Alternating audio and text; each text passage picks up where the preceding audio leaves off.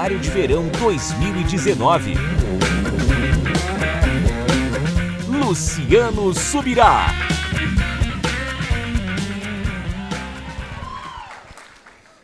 Eu que agradeço.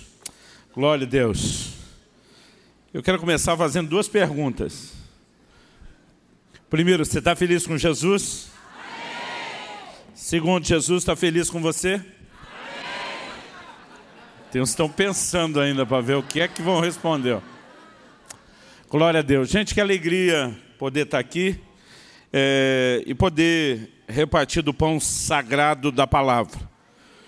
Eu fiquei pensando quem que teve essa ideia brilhante de me deixar para pregar depois desses dois.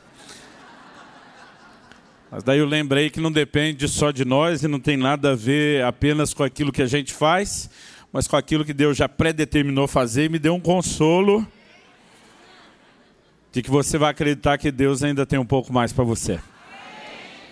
É, antes de compartilhar, eu queria fazer algo que eu não me lembro ter feito a última, as últimas vezes. Queria, se chegou aí, não sei se deu tempo, uma foto da minha família. Estou casado com Kelly, minha esposa, há 23 anos. Deus nos deu dois filhos preciosos, o Israel, que está aqui na ponta, e a Lissa, que está no meio. O Israel já casou e com isso ganhamos mais uma filha, a Priscila. É, hoje nós estamos vivendo um momento muito interessante, porque o Israel foi estudar, casou né, e definiu a saída de casa de forma permanente. Lissa, acabamos de deixá-la é, é, em Dallas, ela vai passar uns anos estudando lá. E agora, é, alguém falou, pastor, está na crise do ninho vazio. Eu falei, totalmente vazio, porque agora nem eu nem minha mulher estamos ficando no ninho. A gente está aproveitando a liberdade para sair mais. Então o ninho está totalmente vazio. Mas a gente, como família, tem tido essa alegria de servir ao Senhor, de não apenas amá-lo, mas de investir tudo das nossas vidas em prol do reino. E eu sonho com o dia onde o nosso evangelho não vai ser um evangelho onde a gente separa o assunto da família do assunto da nossa fé. Aliás, Paulo disse que aquele que não cuida dos seus negou a fé e é pior do que o incrédulo. Né? Eu, eu, eu sonho com esse dia onde nós vamos ter famílias que inspiram aquelas pessoas a querer entender o que é que nós temos. Né? E que o que mais vai atrair as pessoas não é apenas o fato de que você prosperou em todas as outras áreas, mas principalmente na sua vida em Deus, na sua vida familiar. Amém? É, como foi dito, nós temos alguns materiais à disposição, diferente das outras vezes, eu não vou gastar tanto tempo. Falando de livro, que agora ali ó, já está contando aquele negócio todo. Mas é, eu queria te encorajar. Nesse ano que passou, 2018, por direção de Deus, voltei a, a investir, priorizar na literatura.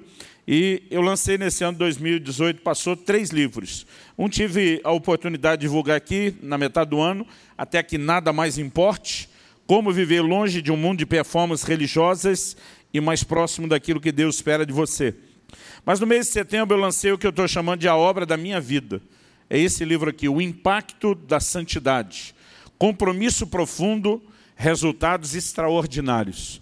Nenhum outro assunto eu gastei tanto tempo orando, meditando, estudando, pesquisando, escrevendo, revisando, como fiz com esse livro, que eu considero uma das mensagens mais importantes que Deus me confiou.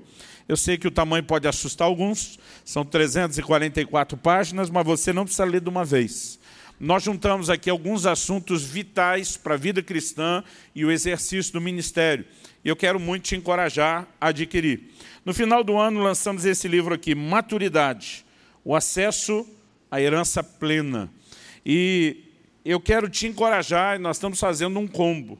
Se você pegar né, ali dois, ou mesmo os três livros novos, eu não trouxe muitos dos outros títulos, nós vamos fazer um, um preço para você que está dando ali quase 50% do preço de capa, e você ainda, se precisar e te ajudar, pode parcelar quantas vezes você precisar, é, sem juros. A nossa ideia é colocar na sua mão uma ferramenta. Eu gosto de uma frase que eu ouço bastante o pastor Josué Gonçalves falar. Invista mais no seu conhecimento do que no seu estômago. Outro dia um irmão falou, pastor, tem como dar um desconto? Eu falei, querido, se você não puder pagar, eu te dou o livro. Em que ponto está a sua necessidade? Não, é que eu queria comer um x-salado. Falei, então você já fez sua escolha. Vá comer o x-salado.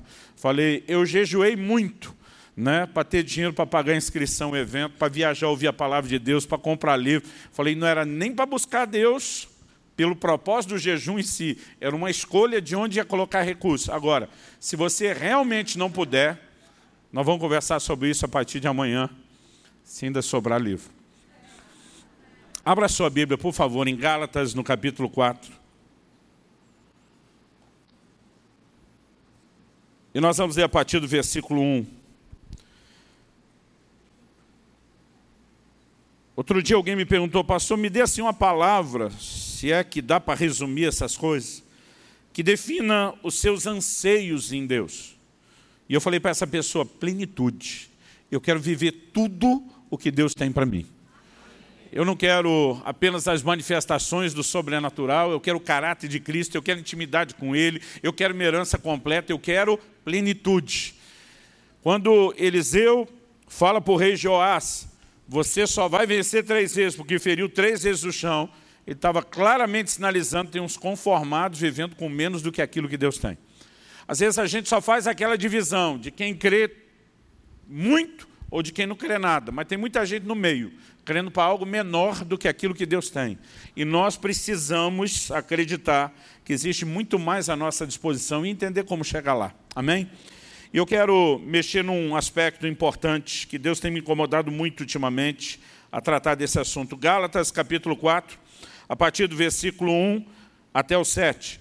O texto sagrado diz, digo, pois, que durante o tempo em que o herdeiro é menor, em nada difere de escravo, posto que ele é senhor de tudo mas está sob tutores e curadores até o tempo predeterminado pelo Pai.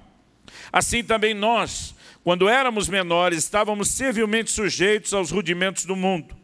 Vindo, porém, a plenitude do tempo, Deus enviou seu Filho, nascido de mulher, nascido sob a lei, para resgatar os que estavam sob a lei, a fim de que recebêssemos a adoção de filhos. E porque vós sois filhos, enviou Deus ao nosso coração o Espírito de seu Filho que clama, Abba, Pai. De sorte que já não és escravo, porém filho, e sendo filho, também herdeiro por Deus. Esse texto começa nos apresentando é, um conceito, se a gente for olhar aqui a, a, a, aquele, aquela terminologia técnica que os teólogos chamam da exegese, a interpretação literal, a gente precisa reconhecer que o apóstolo Paulo está falando, obviamente, da vinda de Cristo na plenitude dos tempos para nos fazer filhos. O período considerado aí de escravidão é quando estávamos debaixo da lei. Mas depois da manifestação de Cristo, da chegada da nova aliança, nós podemos viver o direito à filiação e, consequentemente, à herança. Mas, o que ele está falando a respeito de nós que já somos os filhos? Porque no versículo 3, quando ele diz assim também nós, ele nos mostra que a alegoria do versículo 1 e 2 ela tem uma aplicação a nós e não só aos judeus. Do que, que ele está falando? Alguns discutem se isso era um costume ou se era uma lei no Império Romano. Na literatura antiga você vai encontrar versão é, ou citação a respeito das duas coisas, tanto de ser lei como ser um costume. Alguns acreditam que era um costume que virou lei. Né? Outros acreditam que algumas regiões do Império não era lei, era costume. Mas o mais importante para mim e para você não é chegar à conclusão se era lei ou costume. É entender que um paralelo foi traçado com o plano espiritual, que diz respeito a mim e a você. E para nós isso é uma lei espiritual. Qual é o ponto? Ele diz, enquanto o herdeiro é menor, apesar de ser senhor de tudo, dono de todas as coisas, ele não difere em nada na casa de um escravo. Em outras palavras, ele é herdeiro, ele tem direito, mas ele não pode usufruir ainda aquilo que é dele. O pai vai deixá-lo debaixo de tutores e curadores, ou, como diz a NVI, guardiões e administradores. Por quê? Porque, obviamente, ele não tem maturidade para poder gerenciar aquilo que o pai quer, que em algum momento ele possa experimentar e usufruir na sua plenitude. Então, para que ele possa ser tanto orientado como guardado durante aquele tempo, ele não vai ter o acesso à sua herança plena, ainda que ela já seja dele por direito.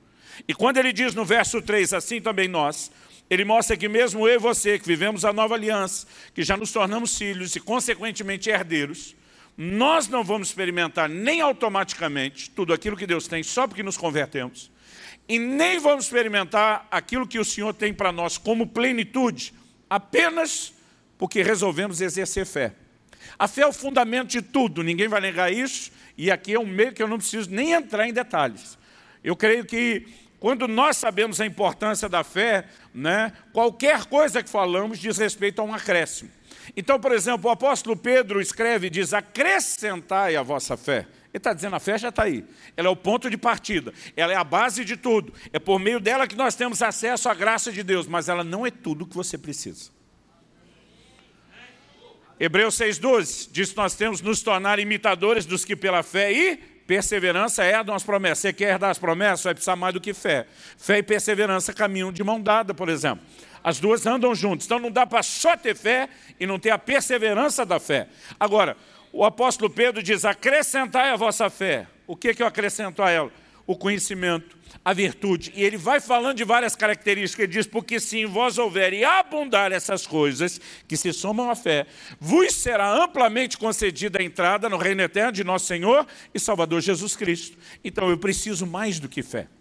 Nós sabemos que a fé é o fundamento, é essencial, é o começo de tudo, mas uma, uma área que talvez esteja sendo negligenciada no ensino, na prática, pelo menos como deveria, à altura do que a palavra de Deus nos ensina, é a compreensão da combinação de fé com maturidade. Porque quando eu olho para esse texto, me fica claro que para que eu possa usufruir a plenitude daquilo que Deus tem para mim, eu preciso de maturidade. Eu sei que muita gente tem que entender o que é a sua herança. Até porque, culturalmente, nós somos parte de um povo, né? culturalmente, historicamente, a maioria de nós não sabe o que é receber uma herança. Da minoria que sabe, a maioria dessa minoria não sabe o que é uma herança expressiva. Todo dia um irmão falou para mim, uh, pastor, estou enrolado aí com uma herança que eu recebi. Falei, irmão, tu está falando como se fosse um problema?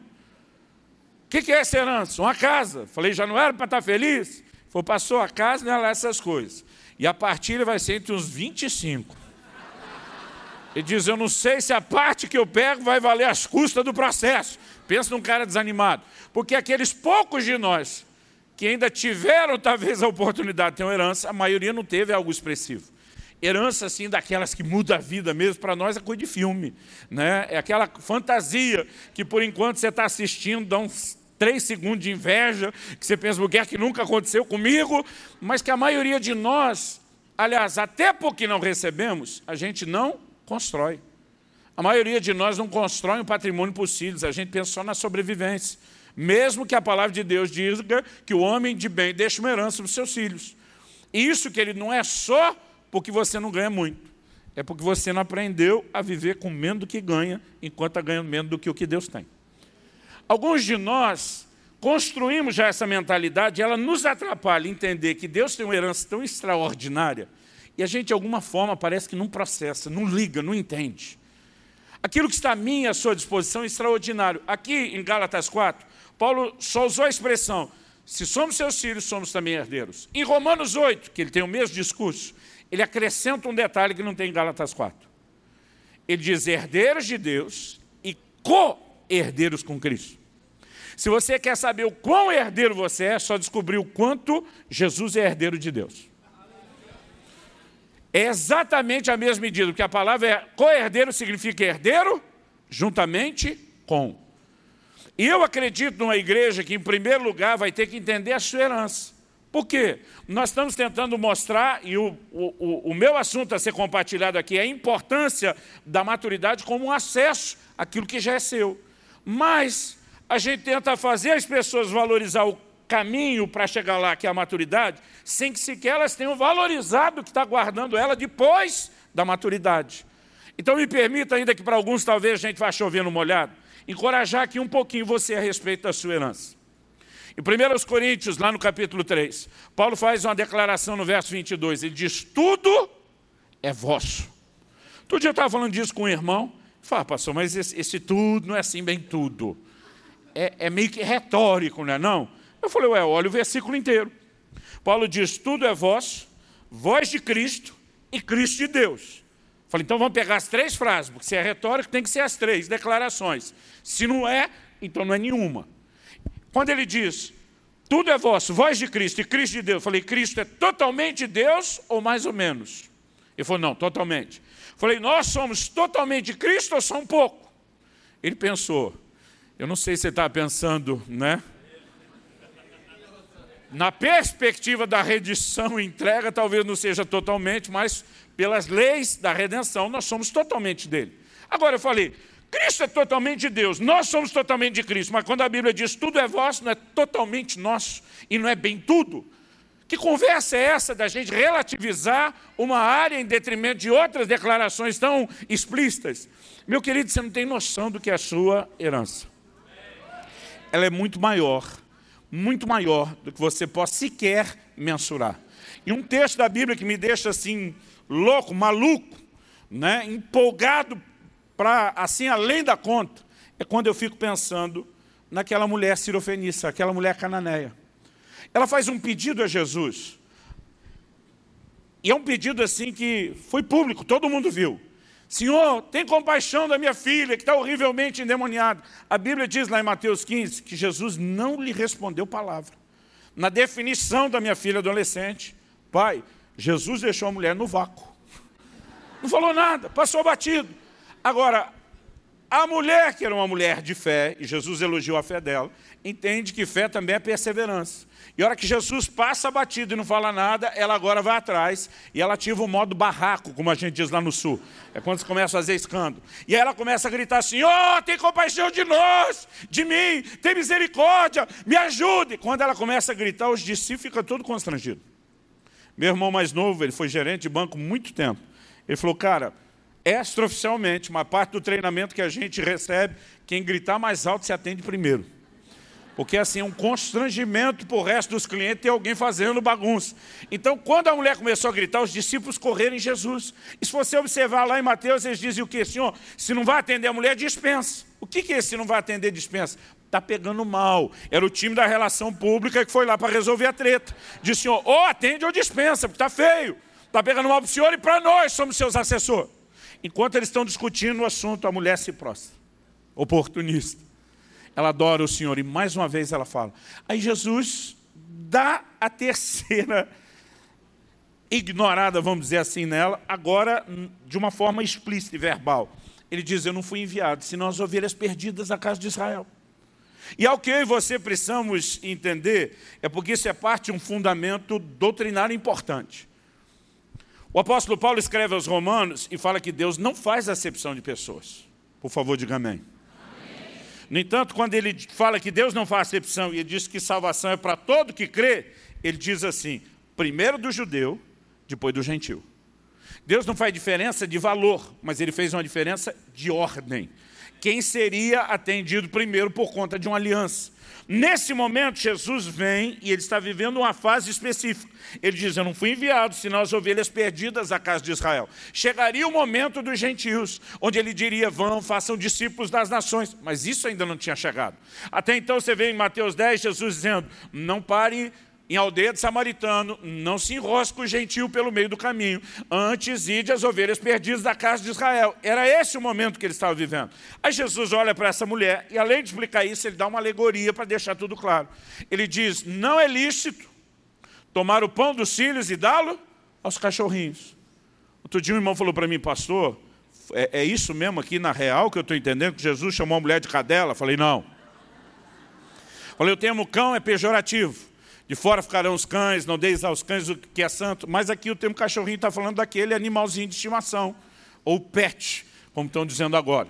Né? Então, Jesus está falando de alguém que tem acesso à casa, é querido, entra e sai a hora que quer, né? é, é, é, é bem visto e bem recebido. No entanto, não é parte da família.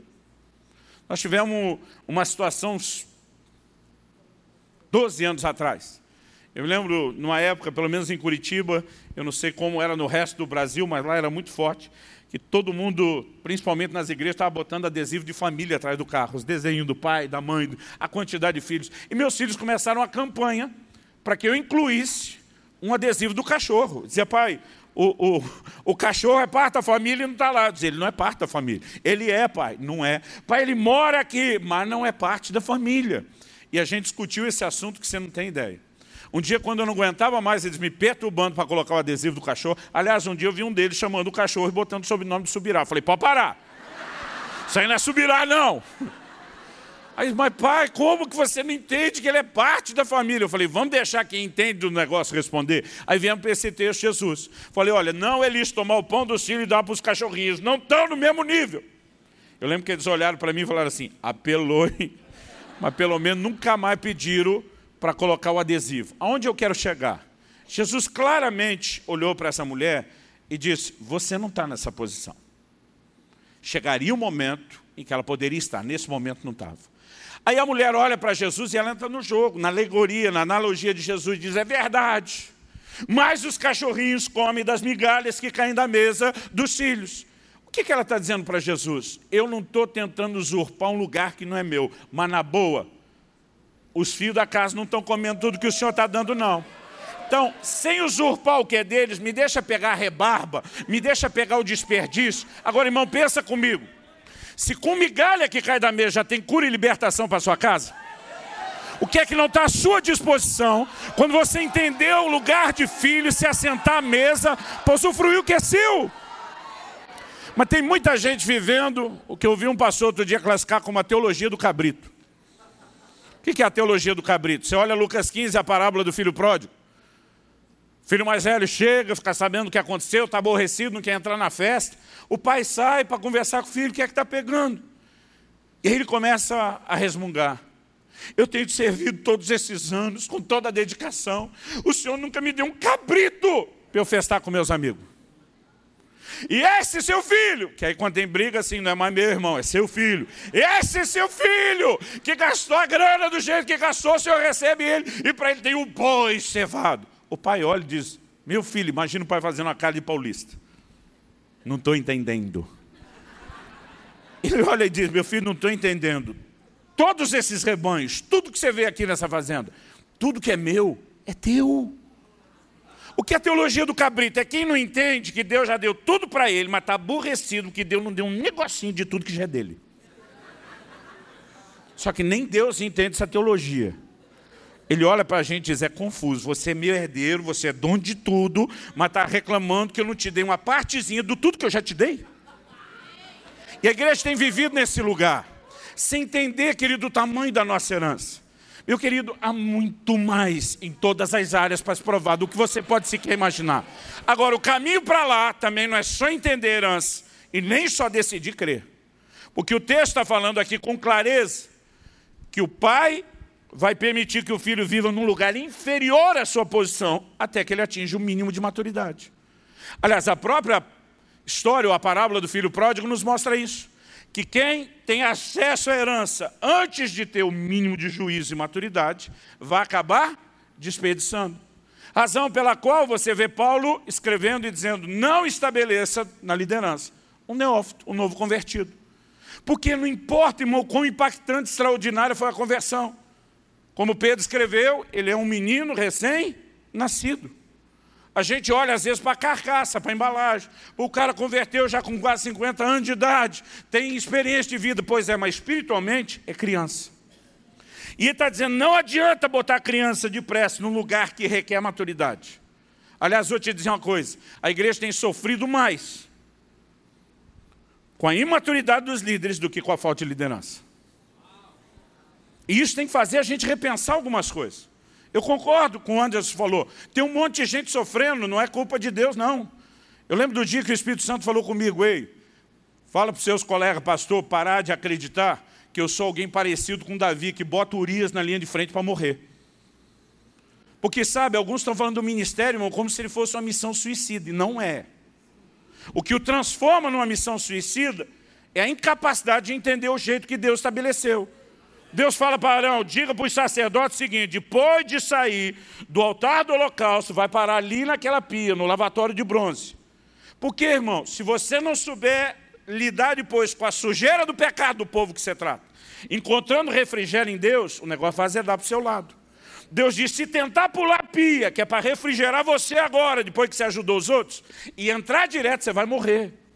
Então, o, o ministério só vira missão suicida quando nós não estamos fazendo do jeito que deveria ser feito. Agora, tem muita gente tentando entrar num lugar que até é seu por direito, de chamado, mas sem maturidade. E aí o que, que acontece? O resultado é sempre desastroso. Em Atos 4,13, quando Paulo diz até que cheguemos à perfeita varonilidade, que é o estado de ser varão, a palavra traduzida na NVI, por exemplo, foi até que cheguemos à maturidade, porque disso está falando. E Deus espera que eu e você cresçamos ao ponto de alcançar maturidade.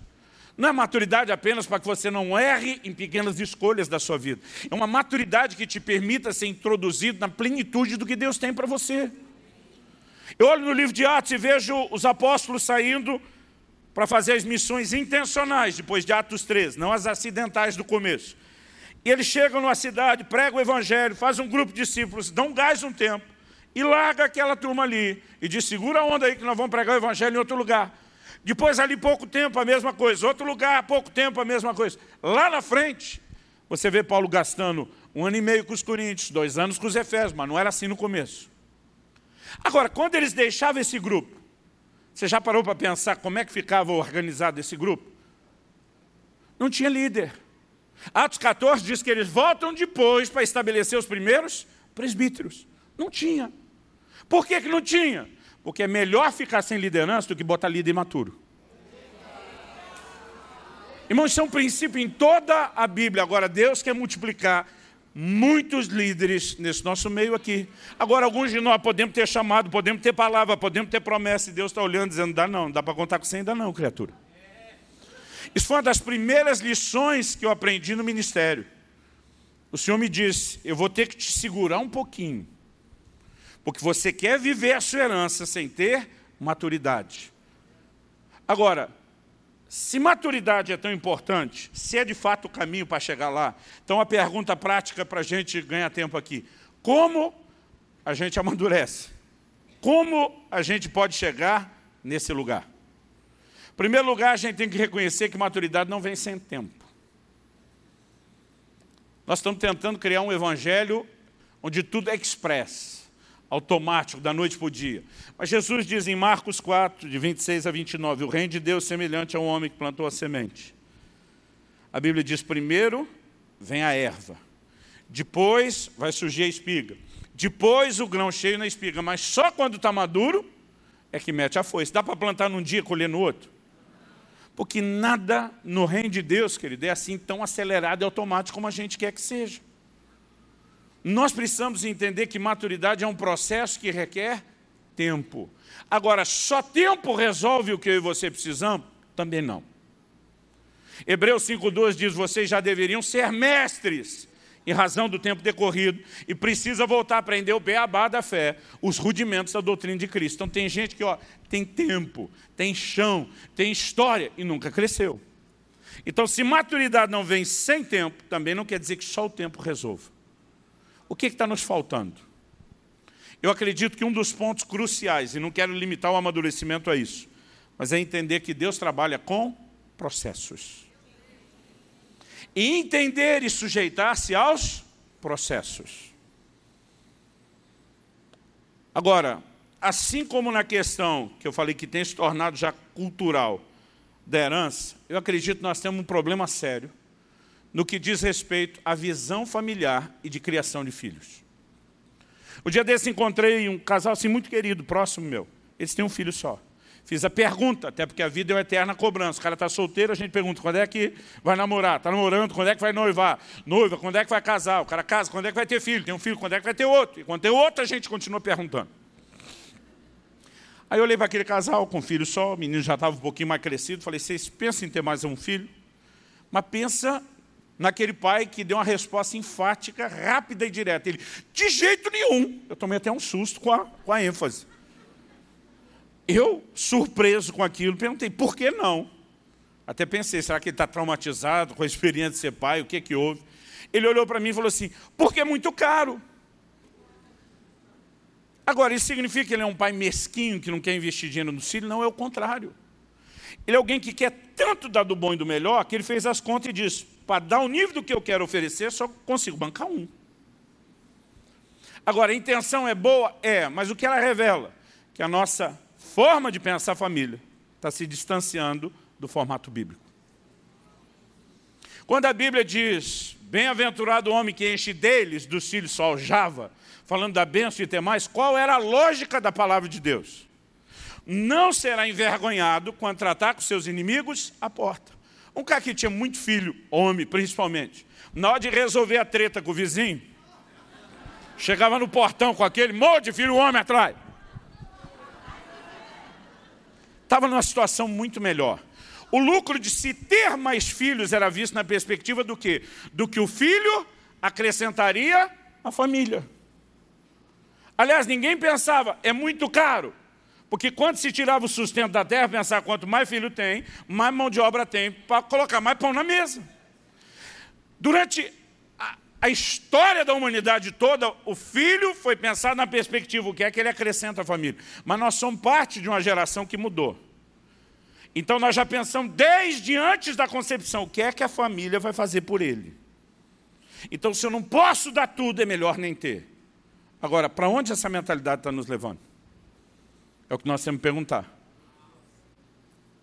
Irmão, lá em casa eu fui chamado do mais vagabundo dos filhos, que comecei a trabalhar com carteira assinada só aos 14. Meus dois irmãos começaram com 12, o mais velho e o mais novo. Só que eu não rotulava dessa, época, dessa forma na época, mas eu tentava explicar ao meu pai que eu tinha assim, uma alma empreendedora.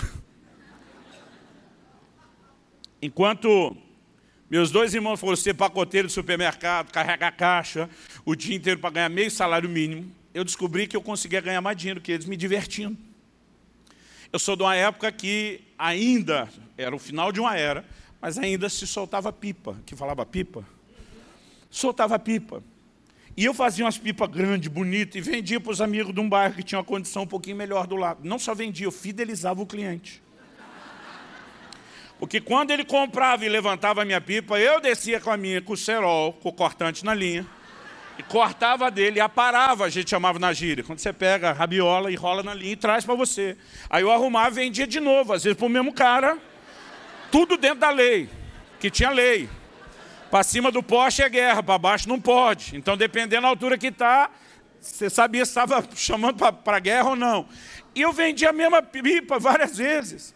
Eu peguei o final de uma era onde se jogava a bolinha de gude, que falava bolinha de gude. Rapelava o amigo, depois dizia para ele, em vez de comprar nova, te vendo pela metade do preço, só que você perdeu. Aí ele comprava de mim, eu ganhava de novo, eu vendia de novo. Eu ganhava mais dinheiro que meus irmãos me divertindo. Então eu não queria saber de fazer o que eles faziam. Mas um dia, aos 14 anos de idade, eu entro em casa, papai está conversando com um amigo na sala, Orlando, amigo da família até hoje.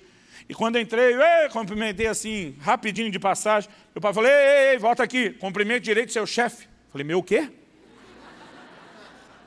Seu chefe, acabei de arrumar um emprego, você começa amanhã. Minha primeira pergunta, quanto é que eu vou ganhar? Meu pai disse, não interessa. Falei, como não interessa, pai? O senhor sabe que eu já ganho mais dinheiro que meus irmãos. Ele falou, esse é o problema. Ele falou, algo que está na hora de se aprender é que trabalho não tem a ver só com o que você ganha é a formação do seu caráter. Você vai ter que aprender a ter horário, ter disciplina, ter chefe, prestar conta.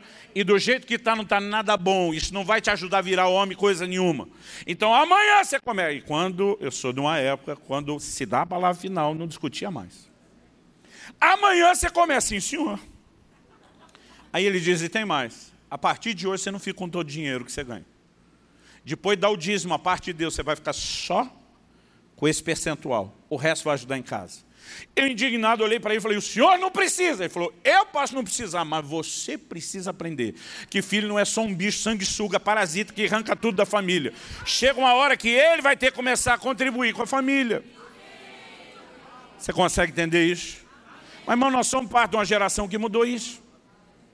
O filho em casa não arruma a cama, não tira o lixo, não lava a louça, não faz nada e alguns não faz nada mesmo a não ser jogar videogame. Às vezes está lá com 30, 40 anos de idade, não saiu da casa da, dos pais jogando videogame. O que é que está acontecendo? Um dia desse estava na igreja e um irmão desabafou comigo. Foi, pastor, essa nova geração é muito mimada. Falei, quem foi que mimou? A escultura saiu ruim, agora a culpa é da pedra. Nós temos muitos pais que estão desencaminhando seus filhos, porque ele pensa, não é porque eu puxei carroça que ele tem que puxar.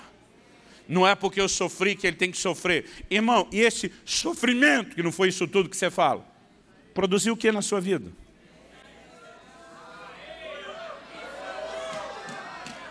Ah, eu tive que esperar até os 18 anos para tirar a carteira de motorista. Vou dar um jeito meu filho dirigir aos 10? De jeito nenhum.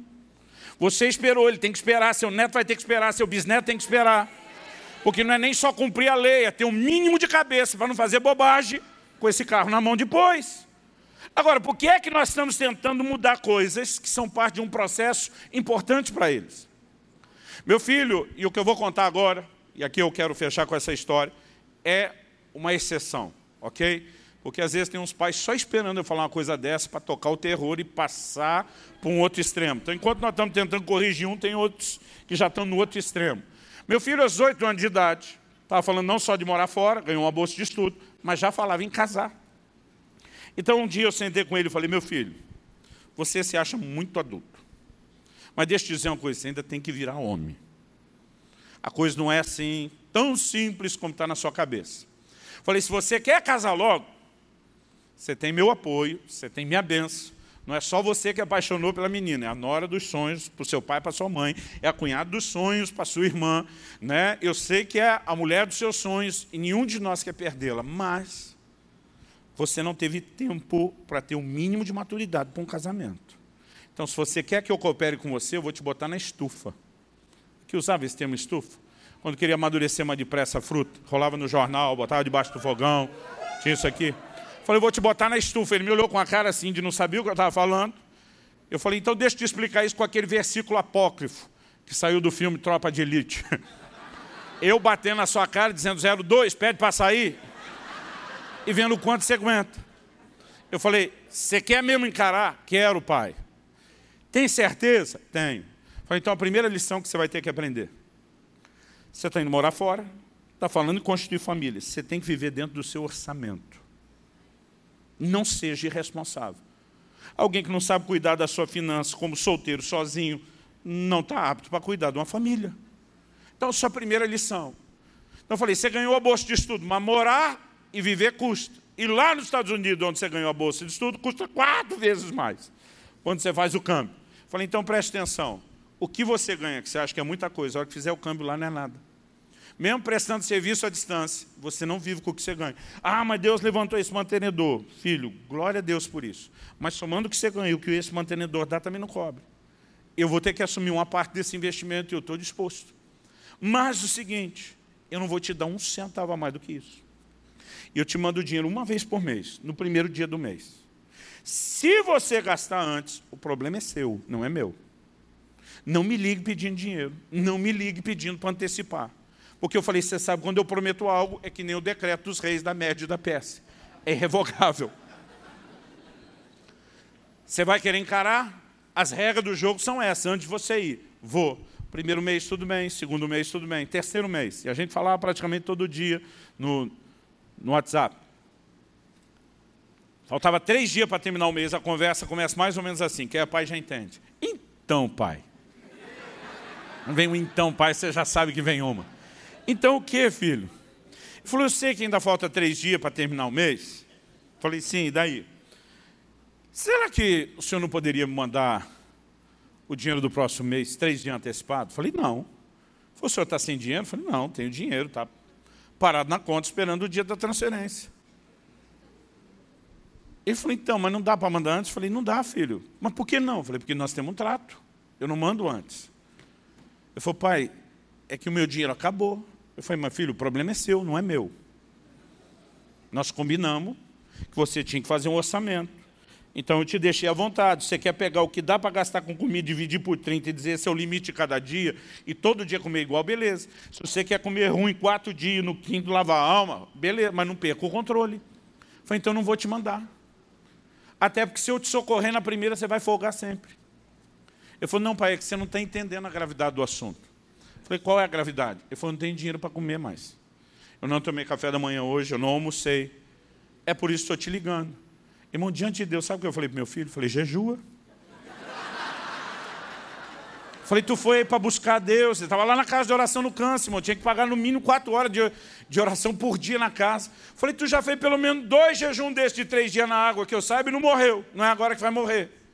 E do outro lado falou, pai, você está de brincadeira? Falei, diante de Deus, não estou não. Jejua. Falei, ainda é fim de semana, você não tem mais nem aula. Se você achar que não dá mais para levantar, fica deitado lá no chão da casa de oração. E eu não vou te mandar o dinheiro. Por quê, querido? Eu sei que principalmente as irmãs vão me olhar agora como pai insano, quase endemoniado. Então deixa eu te dar uma palavra com muito amor. Mãe. Se não fosse o amor das mães, nossos filhos estavam perdidos. Os meus teriam ficado tudo lesado. Agora, o que os filhos precisam não é só do amor de uma mãe. É da firmeza e os limites de um pai. E algumas mães estão interferindo demais, esperando uns pais femininos dando só beijo, abraço e carinho. A gente tem que fazer isso também, não estou jogando isso fora. Mas um dos papéis principais do pai é colocar limite, é preparar os filhos para o crescimento. Então, eu falei para ele, meu filho, daqui três dias a gente conversa. A sabedoria me ensinou a não falar nada para a mãe do menino. Esperei passar os três dias. Depois dos três dias, eu já tinha mandado dinheiro, já tinha comido, estava vivo, estava bem. Cheguei para minha esposa e falei, esse seu filho é uma benção, hein? Ela olhou para mim e falou, e não é? Mas com a cara assim, do que é que está falando agora? Falei, tu acredita que o menino fez, irmão, jejum três dias na água. Ela, que benção. Quando ela falou que benção, falei, agora já passou o assunto. Falei, mas está certo que eu dei uma mãozinha. Ela olhou e falou, você é um pai encorajador.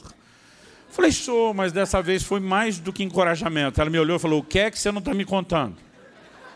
Falei, dessa vez fui um pai mandador. Eu exigi que ele jejuasse. Ela falou, se você teve um comando de Deus. Não, não tive comando de Deus, nada. Negócio seguinte, o menino gastou dinheiro antes da hora, me pediu, eu disse que ia mandar, não mandei. Ela já me olhou com a cara e disse, você fez isso com o meu nenê. Eu falei, pode parar. Eu sei o que você está pensando. Ele não é nenê, é maior de idade, está falando em casamento. Irmão, chega uma hora que o trato tem que mudar. Se ele não estivesse falando em casar, outro dia um pastor falou, cara, meu filho tem a mesma idade que o seu, você acha que eu estou errando? Eu falei, não. Ele está querendo casar logo? Não. Então deixa ele amadurecendo fora da estufa. O meu tinha que ir para a estufa. Mas onde eu quero chegar, querido? Se naquele momento, e você acha que como pai eu estava feliz com aquilo, minha cabeça dizia, tu está maluco, com um filho abençoado, menino exemplar desse, tu vai jogar duro, você está sendo excessivamente... Mas lá no meu espírito vinha algo que eu sabia que era do Espírito Santo se você amolecer agora, você vai impedi-lo de crescer. Porque, irmão, nós estamos tentando criar uma psicologia da paternidade de Deus que a gente não vê na Bíblia. Qual o problema de pais que privam seus filhos dos processos? Eles criam crentes que não entendem os processos de Deus.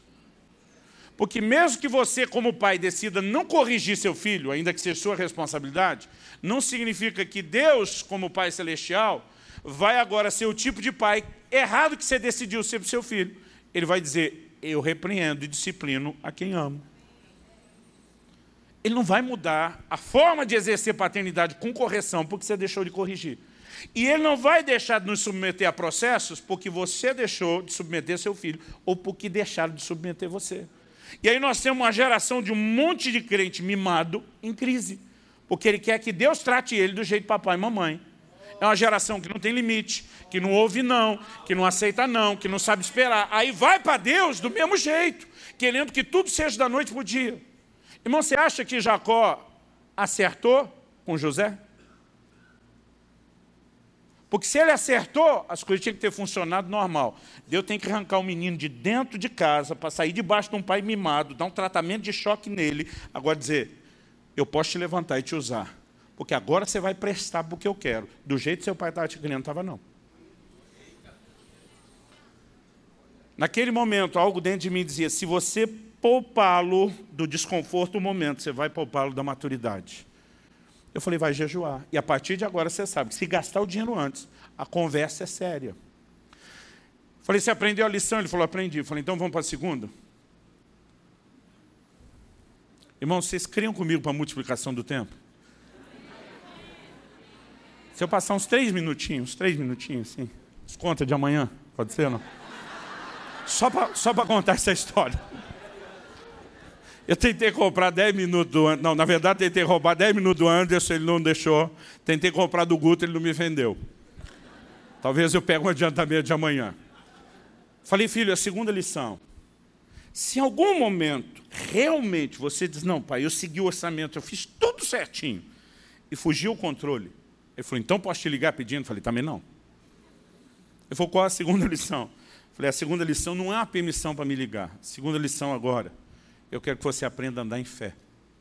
Falei, quantos milagres de provisão você viu dentro da, da minha casa onde você foi criado? Ele falou, muitos. Falei, pois é, agora está na hora de você descobrir o seu Deus, não só o Deus do seu pai. Você fez tudo certo, foi responsável, não brincou, não foi mal administrador, não. E fugiu ao controle, sim. Então, em vez de me ligar, você vai orar. E você vai clamar para Deus manifestar o que Ele prometeu que faria por você, provisão dEle. Mas mesmo assim, não me ligue. Vá resolver com Deus. Dois meses se passaram depois do jejum compulsório. Faltava dois dias para terminar o mês. O dinheiro dele acabou, por conta de um imprevisto agora. Ele pensou, quem jejua três dias, jejua dois. Mas na metade do jejum, não sei se foi a fome que falou mais alto, se foi o Senhor que realmente despertou ele. Mas ele estava na, na casa de oração lá orando, de repente ele falou, Deus, eu quero jejuar como eu faço sempre para te buscar porque eu quero, mas não na marra, não compulsório. Hoje eu não quero jejuar, não. E ele disse que ficava lembrando o que eu falei. Ele falou, eu quero conhecer o Senhor, eu quero conhecer o Deus de provisão. E ele começou a entrar nesse lugar. Eu quero viver o que é meu por direito, eu quero estar nesse lugar. E ele foi orando, orando. Em algum momento, querido, você sabe que a oração passa de nível. Tem hora que parece que aquela faísca de ignição da fé acende. E no meio dessa oração, de repente, veio o testemunho do Espírito Santo dentro dele sai da casa de oração e vai para a cafeteria. E ele, ó, se mandou para lá. Encurtando a história, ele pegou a fila sem dinheiro. O rapaz estava na frente dele, que era o, ele já seria o próximo. Na hora que pediu e foi pagar, de repente ele parou, virou para o cara e falou, tudo que esse menino aqui pegar é por minha conta. Eu teria feito tudo do mesmo jeito. Sabe o que meu filho falou? Não, não, não, não, não, que isso? Falei, meu filho, tu sem dinheiro no bolso. O cara oferece pagar, se diz, não, que isso? Ele falou, rapaz, eu fiquei constrangido. Mas o cara insistia, não, não. Aí no fim ele falou, então só, eu, tudo, tudo bem, me dê um copo de café. Ele falou, ah, você não veio aqui só para tomar um copo de café? Eu falei, filho, por que você se fez tão difícil? Ele falou, pai, o, o, rapaz era um africano. Eu falei, preconceito? Ele falou, não, pai, os brasileiros africanos aqui disputam quem são os mais quebrados. Eu fiquei pensando, ele pode ter sobrando agora, talvez depois vá voltar para ele depois. E eu não sei o que eu pensei. Mas o cara viu que não tirava nada dele, falou para o funcionário do café. Falou, o que, que normalmente ele come, além do café? Falou, ele gosta desse muffin aqui. Falei, então dá um desse. Pagou, pegou o troco, enfiou no bolso dele falou, isso foi o que Deus falou com você agora há pouco na casa de oração. Pensa num menino que surtou. Ele teve um surto de fé depois daquele dia. Em um ano que ele ficou lá no câncer, ele agora tem outro lugar. Ele teve pelo menos umas três experiências dessas, de entrar na fila sem dinheiro e na hora de pagar algo acontecer. Eu disse para ele no dia do jejum primeiro, e depois repeti quando tentei na segunda lição. Falei, agora você pode não me entender como pai. Falei, vou falar para você o que meu pai falava e me deixava com raiva. Um dia você vai entender e vai me agradecer. No início de 2018, há quase um ano atrás, ele me ligou, mais cedo do que eu esperava. Fazia uns dois anos do jejum compulsório, talvez até um pouco menos. Eu falei, pai, eu achei que ia demorar mais para te agradecer. Mas eu estou ligando para te agradecer. Ele diz: aquele jejum compulsório mudou minha vida. Me fez aprender a ser homem mais depressa, a ser responsável. Mas também você equilibrou as coisas e me ensinou fé e a depender de Deus. Ele, quando decidiu casar, eu falei: filho, te dou todo o apoio, mas eu não te banco. Porque a minha Bíblia, esse é um jeito irônico de falar, porque é tudo a mesma Bíblia. Falei para ele: a minha Bíblia diz: deixará o homem, seu pai e sua mãe, se unirá à sua mulher. Quem banca a sua família é você. Falei: seus estudos, para você não economizar nele, eu vou te ajudar, mas eu não ponho um centavo no seu aluguel, na sua luz, em coisa nenhuma. Então, só caso se você achar que dá para segurar. Mas no orçamento dele, ele estava mudando de estado, foi para um lugar mais barato. Ainda assim, na vida de casado, faltaria 500 dólares por mês. Eu falei, o que é que você vai fazer? Ele falou, pai, até sair meu green card, minha nora tem cidadania americana. Ele falou, eu fiz aqui uma reserva que eu consigo segurar e depois vou trabalhar para complementar. Falei, não me peça dinheiro para bancar sua casa. Pode ficar tranquilo, pai. Casou, voltou da lua de mel, recebeu uma proposta do pastor da igreja, da minha nora, para ele pastorear os jovens e adolescentes. Ele me liga, falou, pai, o pastor me ofereceu 2.500 dólares por mês para cuidar da moçada. Falei, que benção, filho. Ele falou, pois é, mas não aceitei. Falei, o quê? Eu falei para ele que só aceito se for como voluntário. Falei, meu filho, tu tem família para sustentar agora. Ele falou, ele me falou a mesma coisa. Mas lembra que o Senhor me disse que era para eu vir aqui com a mentalidade de dar e não de receber? Lembra que o Senhor me disse que além de ser responsável, eu tinha que aprender a confiar em Deus? Lembra que o Senhor me ensinou a obedecer o impulso e a liderança do Espírito Santo? É o que eu estou fazendo, Pai. Então eu vou falar para você o que eu falei para ele. Fica olhando o que é que Deus vai fazer por mim. E eu pensando dentro de mim, cria um monstro. Eu pensei, agora eu sei o que meus pais passavam quando eu fazia minhas loucuras de fé. Naquele mês que ele rejeitou o salário, ele postou uma canção, um vídeo com a canção no canal dele no YouTube. Em um ano, ele teve naquela canção, só naquela canção, 50 milhões de visualizações. Aquilo não só puxou o canal, mas a, a monetização do YouTube rendeu mais para ele naquele ano do que o salário que o pastor tinha oferecido para ele. Mas não foi só isso. Era milagre de provisão de todo lado. Ele me liga no início do ano e falou, pai, se você tivesse me poupado do desconforto, eu quero que você fique em pé para parecer que está acabando.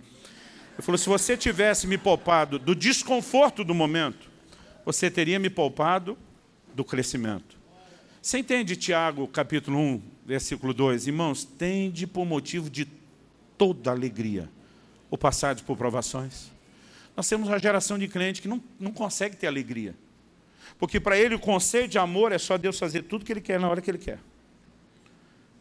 Eu não estou falando, querido, de você aceitar um presente que o diabo te mandou, não é isso. Eu estou falando de você saber esperar a hora de algumas coisas que Deus não vai cumprir tão depressa, porque você precisa crescer primeiro. Agora, se nós não entendermos, e eu lembro que eu falei para meu filho no início da ligação do ano passado, eu falei, filho, você ficou muito revoltado quando eu te obriguei a jejuar? Ele falou, pai, assim, revoltado, bravo, não, indignado um pouco. Porque a primeira coisa que minha cabeça pensou foi, que pai é esse? Que deixa o filho passando fome como se tivesse sido eu que gastasse o dinheiro dele para ele não comer. Aí ele falou, mas logo depois eu pensei, me veio uma coisa na minha cabeça.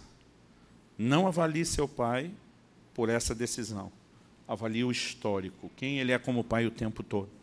Falou, pai, e eu me lembro, desde que eu me entendo por gente, você ao meu lado, você me apoiando, você me ajudando, você me encorajando. Então eu comecei a pensar, não é justo eu tentar avaliar meu pai, por isso que eu não entendo, que está dizendo que eu vou entender só lá na frente quando eu tenho evidências claras de quem Ele é para mim. Meu querido, a fé também, ela se apoia no caráter de Deus. Você não avalia Deus por uma situação que você está passando e não entende. Você avalia Ele por todo esse histórico de fidelidade. Um Deus que nunca falha. Um Deus está acima de qualquer suspeita. Eu penso que é por isso que Paulo diz, eu sei em quem tenho crido. Ele não diz no que eu estou crendo. Você não está crendo uma coisa, você está crendo uma pessoa que não falha, que é fiel mas que ainda trabalha com processos. E se nós não nos sujeitarmos aos processos, o crescimento pode ser lento. E se sabotamos o amadurecimento, sabotamos a plenitude da herança. Eu quero te encorajar a usar toda a fé que você tem e aquela que você ainda precisa chegar nela. Mas junto com isso, se permitir crescer, para que você possa viver a plenitude da sua herança. Eu me lembro do quanto eu fui abençoado na minha adolescência. Um dos livros do Kenneth que eu mais fui tocado e marcado foi o Crescendo Espiritualmente. E eu sempre entendi que é importante que a gente cresça. Mas demorou para eu entender o quão importante é o crescimento. Eu sabia que tinha, que Deus estabeleceu, que tem uma meta. Mas muitas vezes a gente imagina que no espiritual é quase como natural, que o tempo se encarrega de tudo. Isso não é verdade nós vamos ter que interagir corretamente com Deus. Esse entendimento foi algo tão forte que me levou a preparar e produzir esse livro, Maturidade, o acesso à herança plena. Eu quero te encorajar corresponder com Deus nessa área. Eu sei que algumas coisas vão acontecer nesse ambiente profético. Eu creio que Deus quer destravar o destino profético de alguns. Eu creio que Deus quer liberar tanta coisa sobre a vida de muita gente aqui. E muitos de nós vamos sair mesmo assim com aquele pacote completo. Outros precisamos entender qual é a rota, qual é o compasso, no qual nós vamos continuar avançando e seguindo o Senhor. Porque nem tudo vai vir de uma forma tão automática ou tão depressa. Mas o importante é que a vereda do justo continue sendo como a luz da aurora. Que você tenha mais hoje do que tinha ontem, mais amanhã do que tem hoje, que você brilhe mais depois de amanhã do que vai brilhar amanhã. Pai, nós suplicamos graça, para não apenas entender a Tua palavra,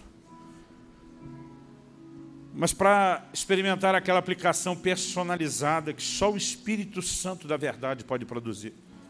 Ajuda-nos, Senhor, nós queremos ir mais longe nós queremos viver a plenitude da nossa herança. Nós não queremos viver naquele lugar da teologia do cabrito, mas também não queremos apenas entender uma herança que se torna inalcançável pela falta de crescimento e maturidade. Ajuda-nos, Senhor, a entender não apenas o caminho de maturidade através da palavra, da vida com Deus, mas também de cada um dos teus processos. Nós clamamos no nome do Senhor Jesus e acende no coração de cada um de nós. Não apenas a percepção do que é herança, mas a disposição de viver a plenitude daquilo que é nosso em Cristo. Nós clamamos no nome do Senhor Jesus. Se você crê e concorda, diga amém. amém. Se você recebe essa palavra, diga eu recebo em nome de Jesus.